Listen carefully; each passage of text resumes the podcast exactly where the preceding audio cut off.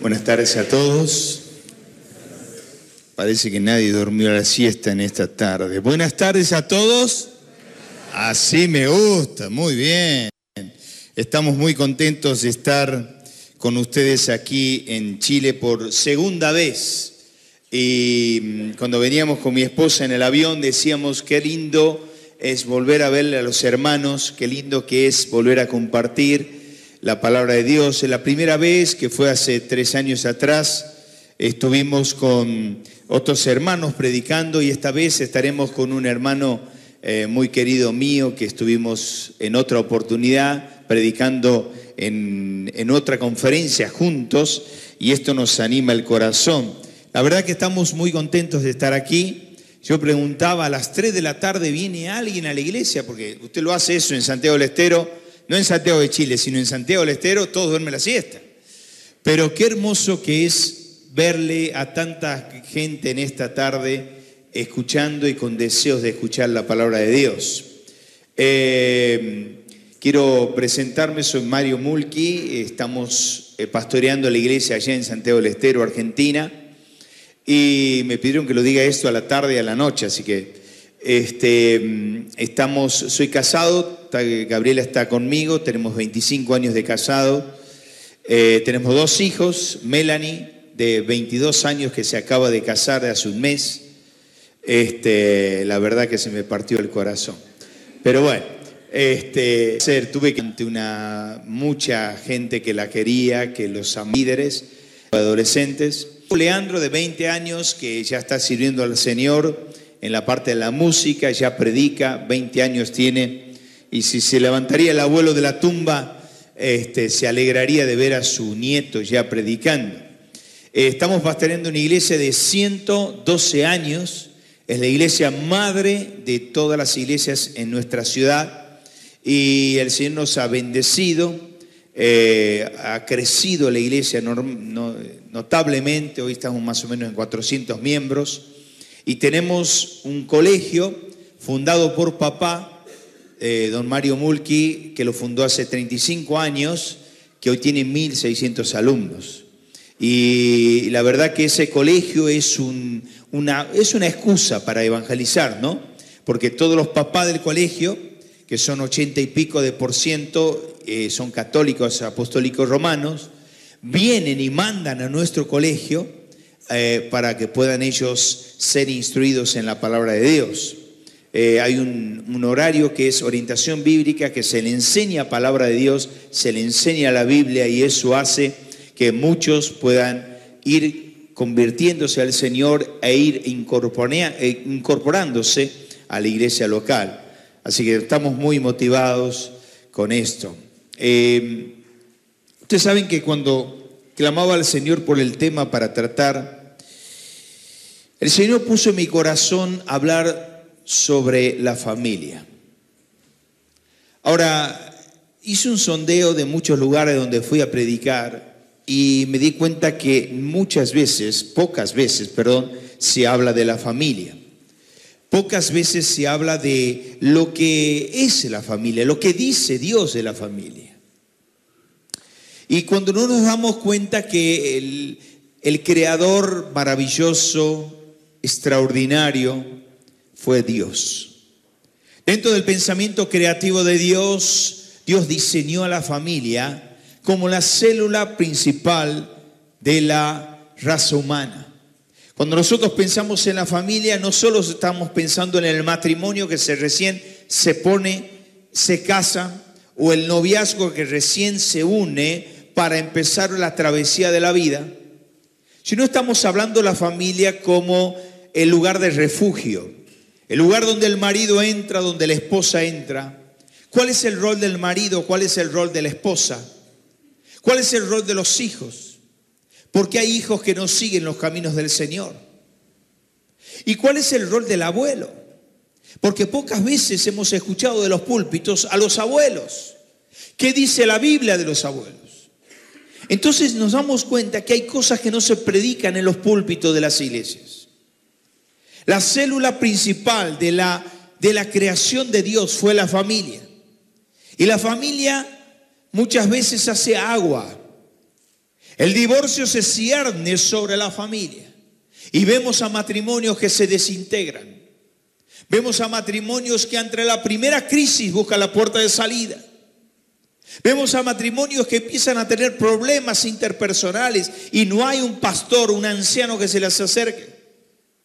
Vemos la familia que cualquier problemita ya están mirando un psicólogo. Yo no tengo nada con los psicólogos. Mi hijo estudia psicología.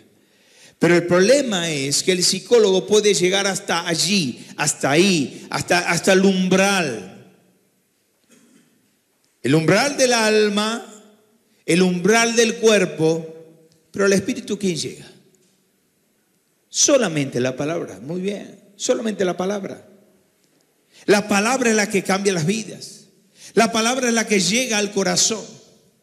Entonces yo quisiera hablar sobre el diseño de Dios para tener un hogar a prueba de tormentas. Venga conmigo a Mateo capítulo 7. El Señor está en, ya en los últimos estertores de este sermón majestuoso de la palabra de Dios. Es el sermón de la montaña. Es, son tres capítulos, 303 versículos llenos de Dios y cuando uno va a ver ese sermón de la montaña, el, Señor va a hablar de algo muy interesante, que es las relaciones. Y cuando va a terminar, dice en el verso 24, 7, 24, vamos todos, cualquiera que me oye estas palabras y las hace, le compararé a un hombre prudente que edificó su casa sobre la roca. Descendió lluvias, vinieron los ríos, soplaron los vientos y golpearon contra aquella casa y no cayó, porque estaba fundada sobre la roca. Pero cualquiera que me oye estas palabras y no las hace, le compararé a un hombre insensato que edificó su casa sobre la arena. Y descendió la lluvia, y vinieron los ríos, y soplaron los vientos, y dieron con ímpetu contra aquella casa, y cayó y fue grande su ruina. Vamos a leerlo todos juntos en voz alta, verso 28 y 29. Cuando terminó Jesús estas palabras, la gente se admiraba en su doctrina, porque les enseñaba como quien tiene autoridad y no como los escribas. Padre, háblanos a nuestros corazones. Necesitamos escuchar tu voz. Queremos que tú nos asistas en nuestras familias. Queremos ver tu poder en nuestras familias. Queremos ver lo que tú vas a hacer en nuestras familias. Quédate con nosotros. En el nombre del Señor Jesús. Amén. También vamos a abrir en Génesis capítulo 2. Génesis el capítulo 2. Vamos a poner la base bíblica para empezar a hablar. Si me lo subís un poquito al micrófono para que no esfuerce la voz, te voy a agradecer. Génesis 2, 22, 2, 24. ¿Quién me maneja esto? Arriba. Génesis 2, dice el verso 24. Todos juntos, vamos. Por tanto, dejará el hombre a su padre y a su madre, se unirá a su mujer y serán una sola carne. Pueden sentarse. Qué hermoso es pensar que la familia fue la creación de Dios.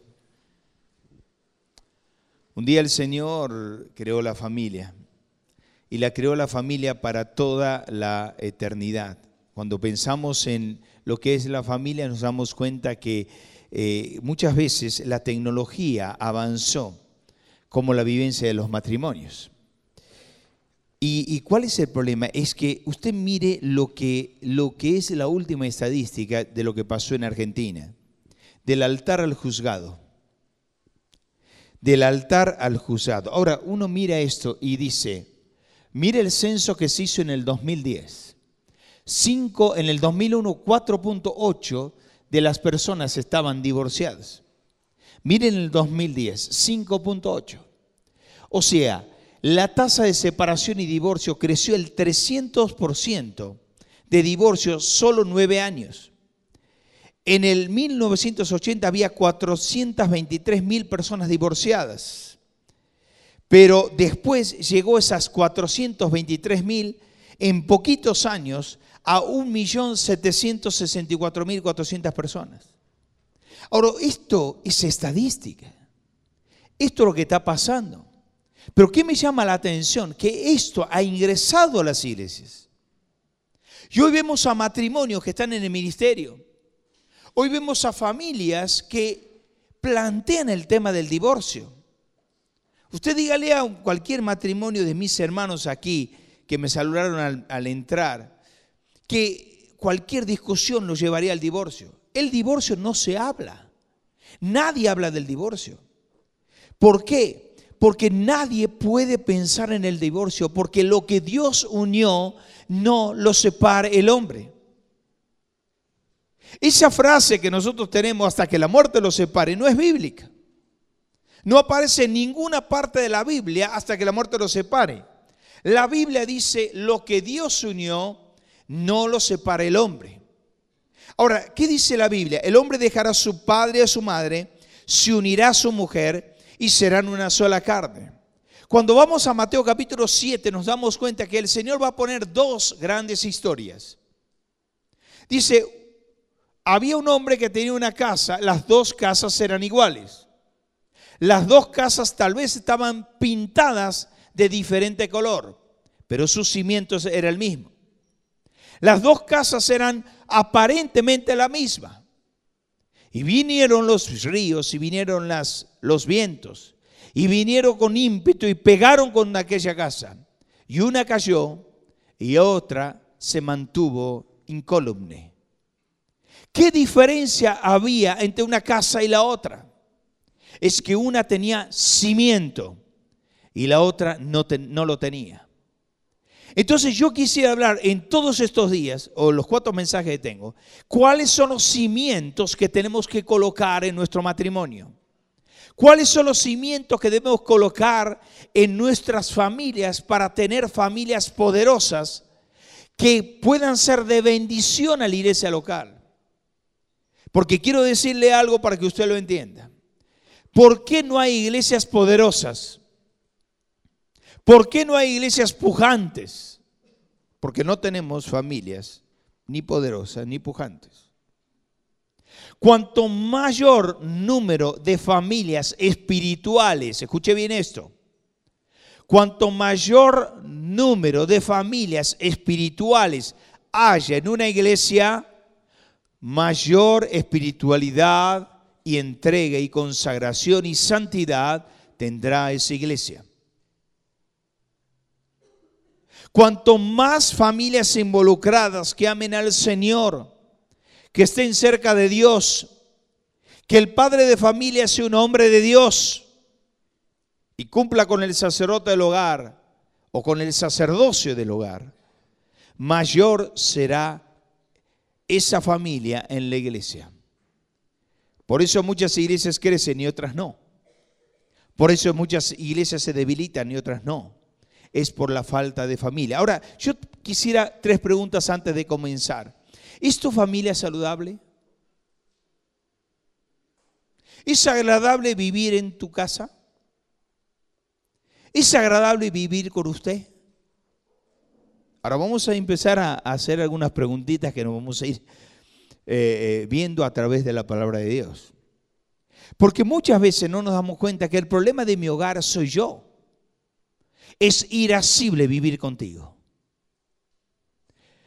Si yo trato mal a mi cónyuge, a mis hijos, si usted esposa trata mal a su marido, a sus hijos, el hogar se va a caer a pedazos. Ahora, cuando vamos a la Biblia nos damos cuenta que nosotros tenemos que perdonar unos a otros, que tenemos que vivir en santidad.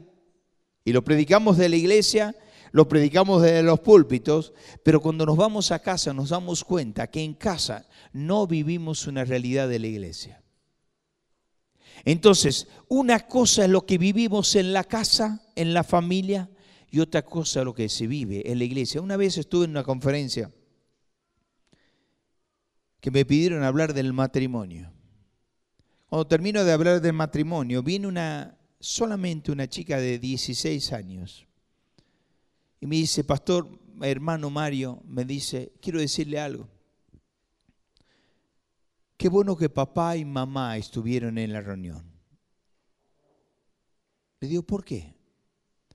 Porque papá es uno de los responsables de nuestra iglesia. Nosotros no somos de esta iglesia, somos de otra iglesia.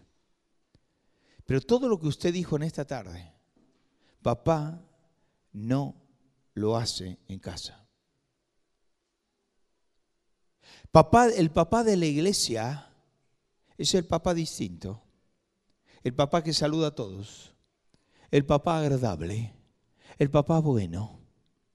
Pero el papá que llega a casa es un papá malo que nos trata mal a todos. Ahora, mis hermanos, ¿a dónde queremos llegar con familias así? ¿Qué queremos aparentar? ¿Usted cree que Dios no mira lo que nosotros hacemos? ¿Usted cree que Dios no ve esa dicotomía espiritual y se desagrada? ¿Usted cree que Dios creó la familia para que nosotros tengamos dos personalidades? ¿Es agradable vivir en tu casa? ¿Es agradable vivir con usted?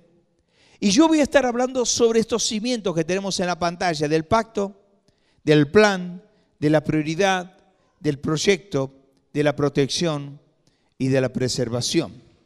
Ahora, cuando yo pienso en esto, voy a pensar que muchas veces no nos damos cuenta que el primer, el, primer eh, cimiento que yo quisiera colocar es el cimiento del pacto.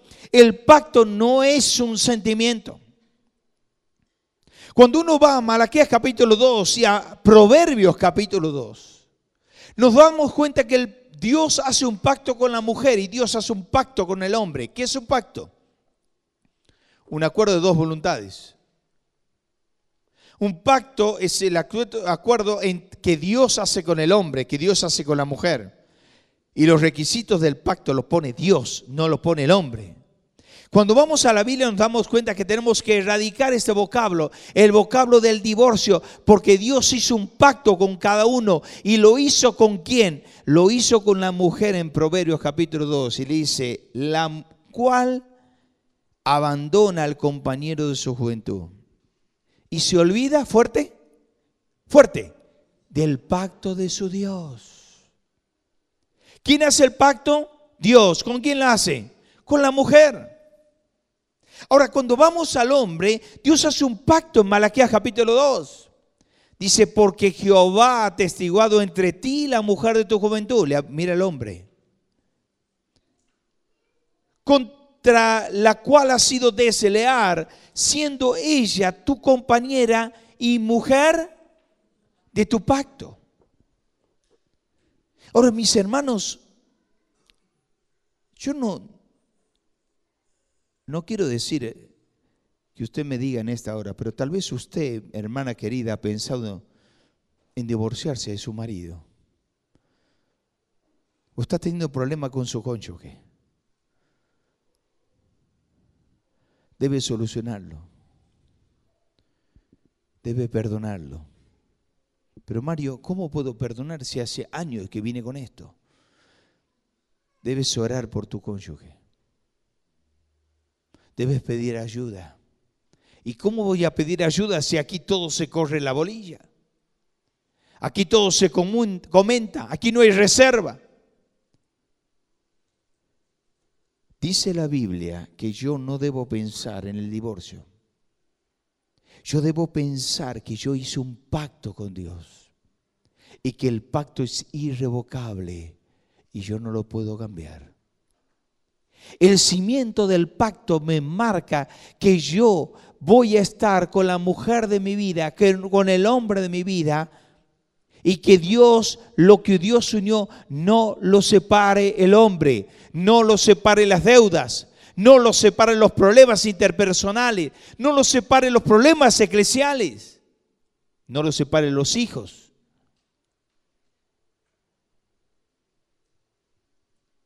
Ahora, el gran problema que tenemos es cuando vemos que estamos en ruinas, nuestro hogar se está convirtiendo en llamas. Y nosotros queremos seguir así. Alguien me preguntó una vez, ¿no es, ¿que no es lo importante estar juntos? No es lo importante estar juntos.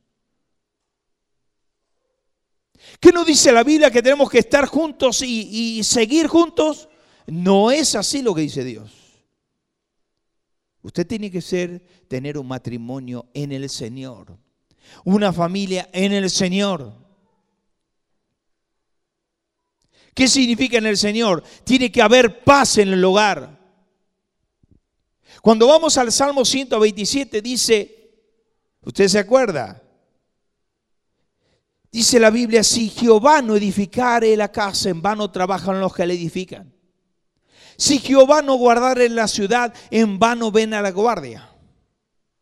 Por lo demás, como diciendo, está de más que salgas temprano a trabajar y comas pan de dolores porque a su amado dará a Dios el sueño. ¿Qué es lo que está diciendo la Biblia? Que Jehová tiene que edificar el hogar, edificar ladrillo a ladrillo, ladrillo de la comunión con el ladrillo de la santidad, con el ladrillo del amor, con el ladrillo de la bendición, con el ladrillo de la reconciliación.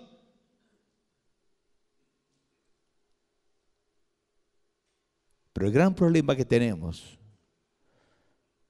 que estamos tapando los problemas graves del matrimonio. Y aquí hay muchos jóvenes.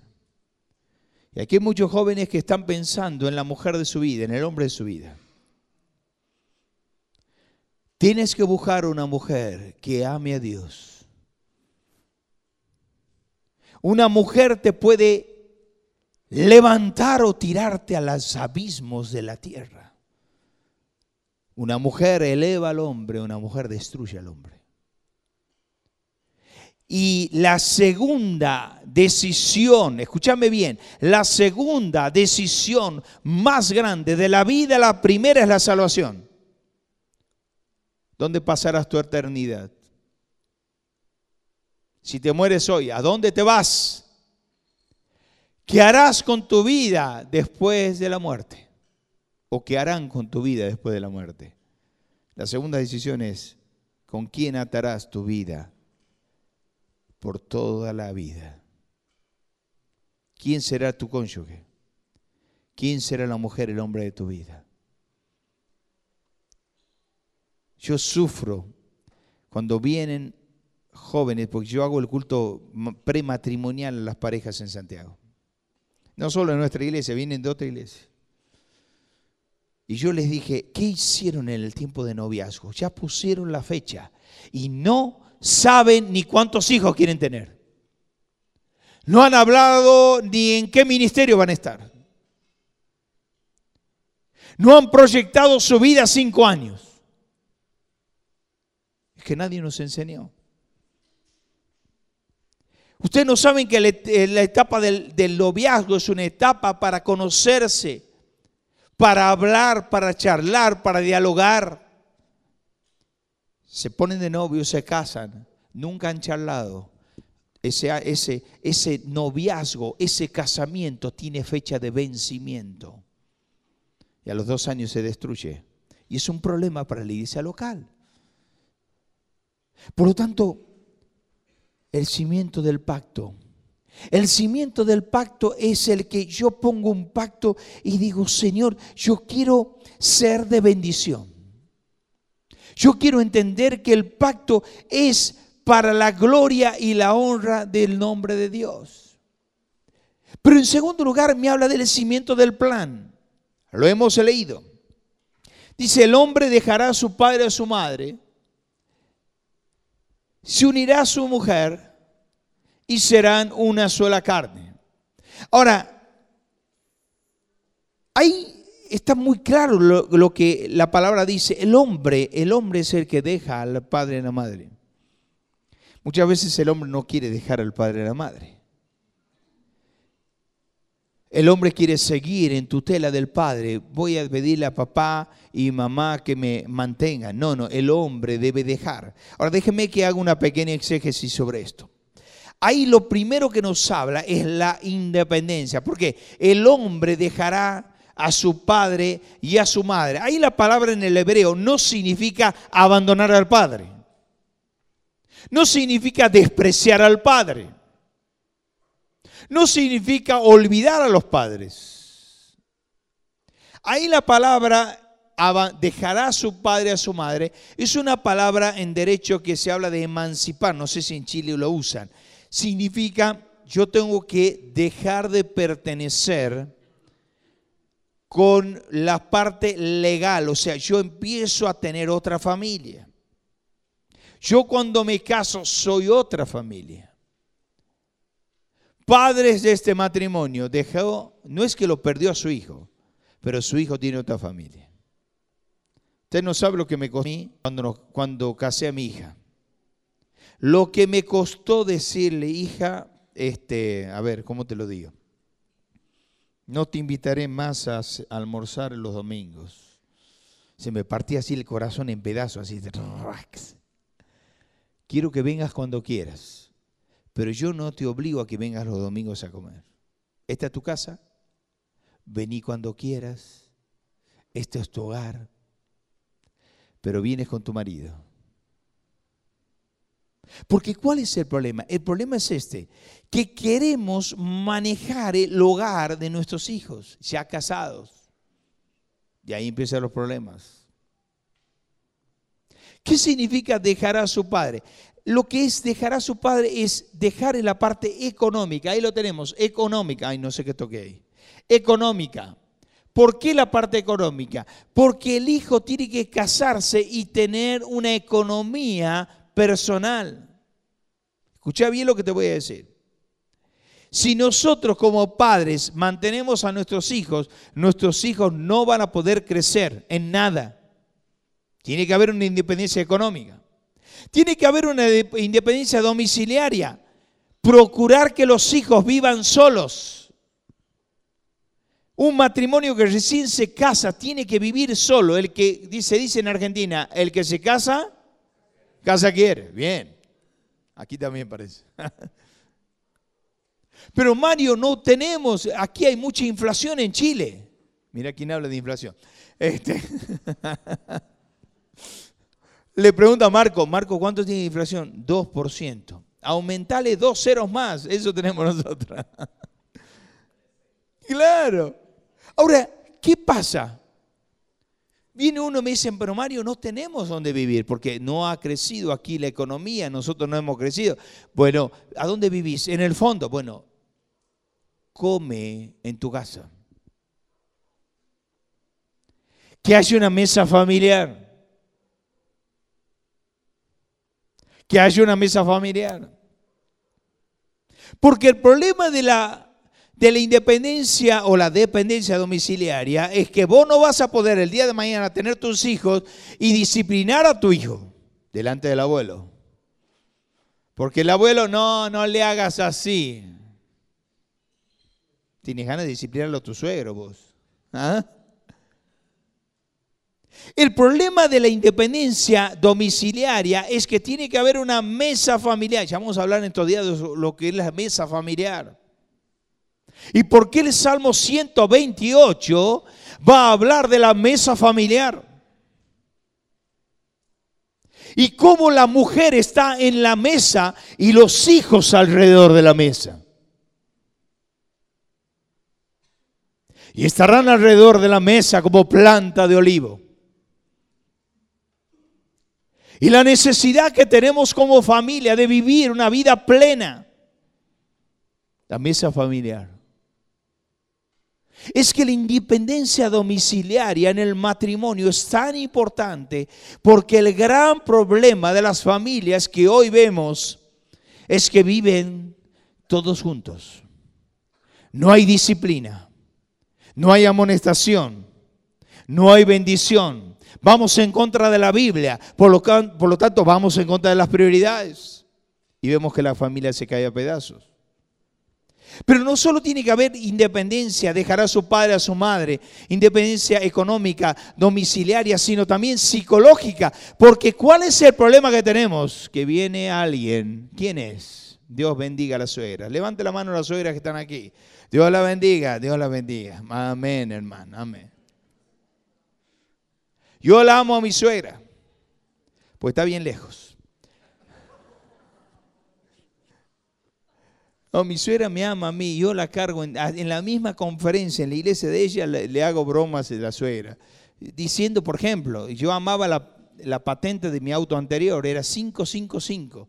La amaba esa patente, no sabía por qué era, era por la distancia que había entre mi ciudad con la ciudad de ella, 555 kilómetros.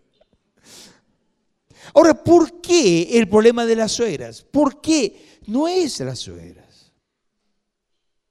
El problema es que nosotros hemos permitido que haya terceras personas en el matrimonio.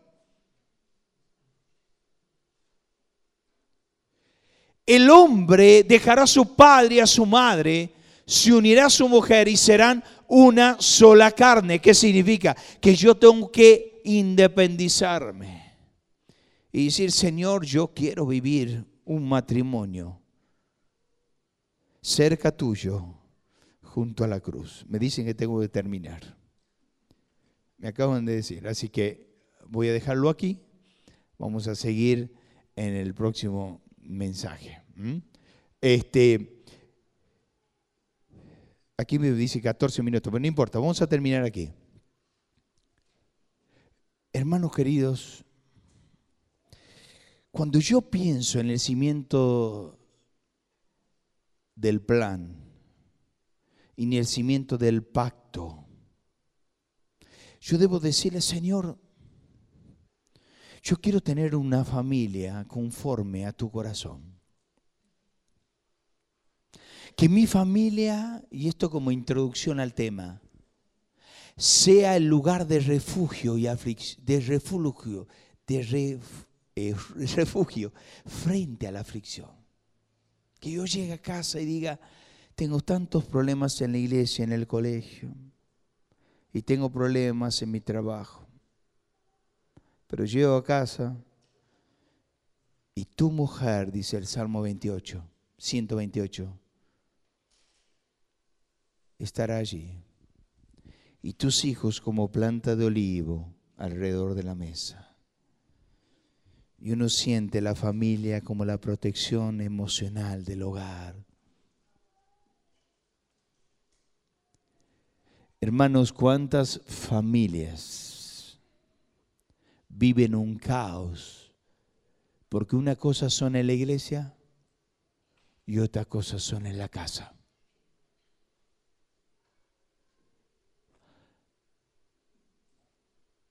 Antes de hacer la última charla con mi hija cuando se, se casó a su mes. Le dije, junté a mi hija y a mi hijo. Y le dije, Melanie, vení, sentate. Estaba Gabriela, Melanie y Leandro. Yo les quiero preguntar algo.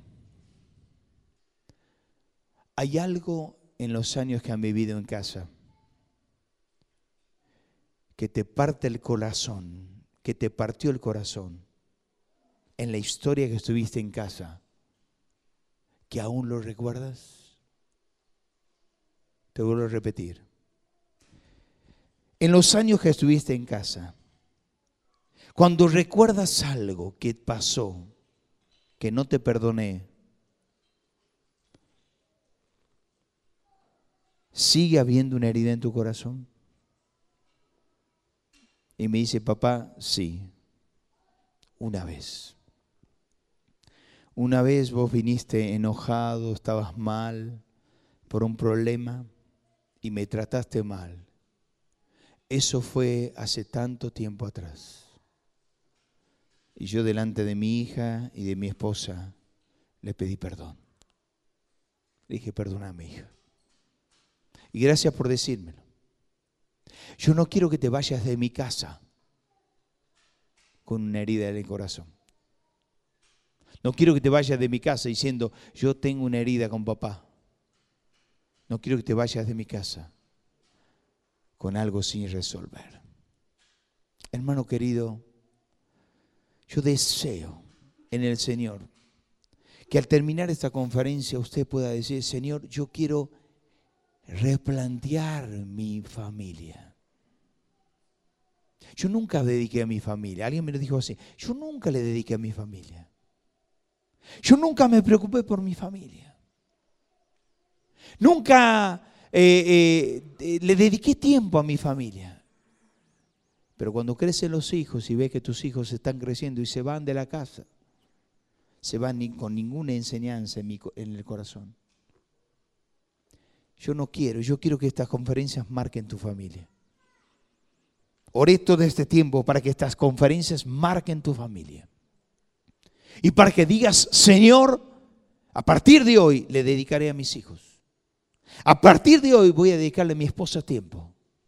A partir de hoy voy a dejar el machismo de mi casa, porque ese machismo es un machismo barato, carnal, y para los incrédulos, no para los cristianos.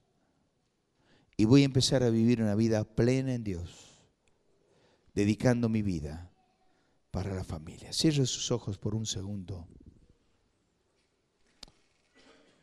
Y dígale, Señor, yo quiero que empieces a trabajar en mi familia, para tu gloria y para tu honra.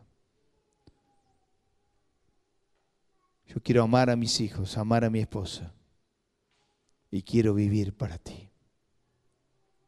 Quiero sentir tu presencia para tu gloria y tu honra.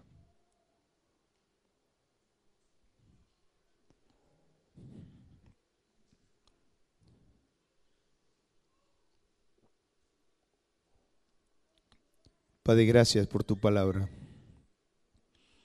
Sigue hablando a vidas y corazones.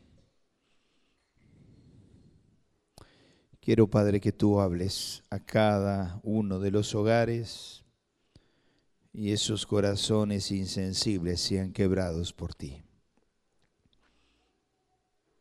Que esta conferencia marque la vida de nuestras familias, para tu gloria y para tu honra. Oramos en el nombre del Señor Jesús. Amén.